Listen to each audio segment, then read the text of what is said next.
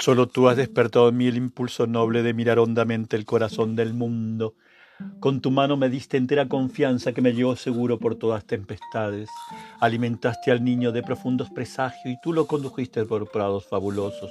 Como imagen perfecta de la mujer más tierna, su corazón llevaste a la emoción más alta. ¿Qué es eso que me ata a las cuitas terrenas? Mi corazón, mi vida, ¿no serán siempre tuyos? ¿No habrá de protegerme tu amor en esta vida? Al noble arte quiero por tu amor consagrarme, pues tú, adoradas, quieres convertirte en mi musa y en el tranquilo espíritu que proteja mis versos. Aquí, bajo el secreto poderío del canto, en sus transmutaciones eternas nos saludan.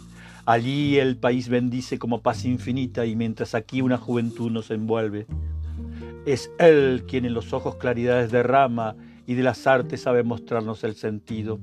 Y el corazón del hombre fatigado o alegre en él, intensamente con gran favor se goza.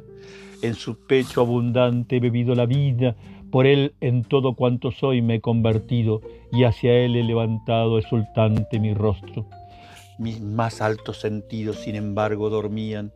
Vino el canto flotando hasta mí como un ángel, y me levé en el aire despierto entre tus brazos.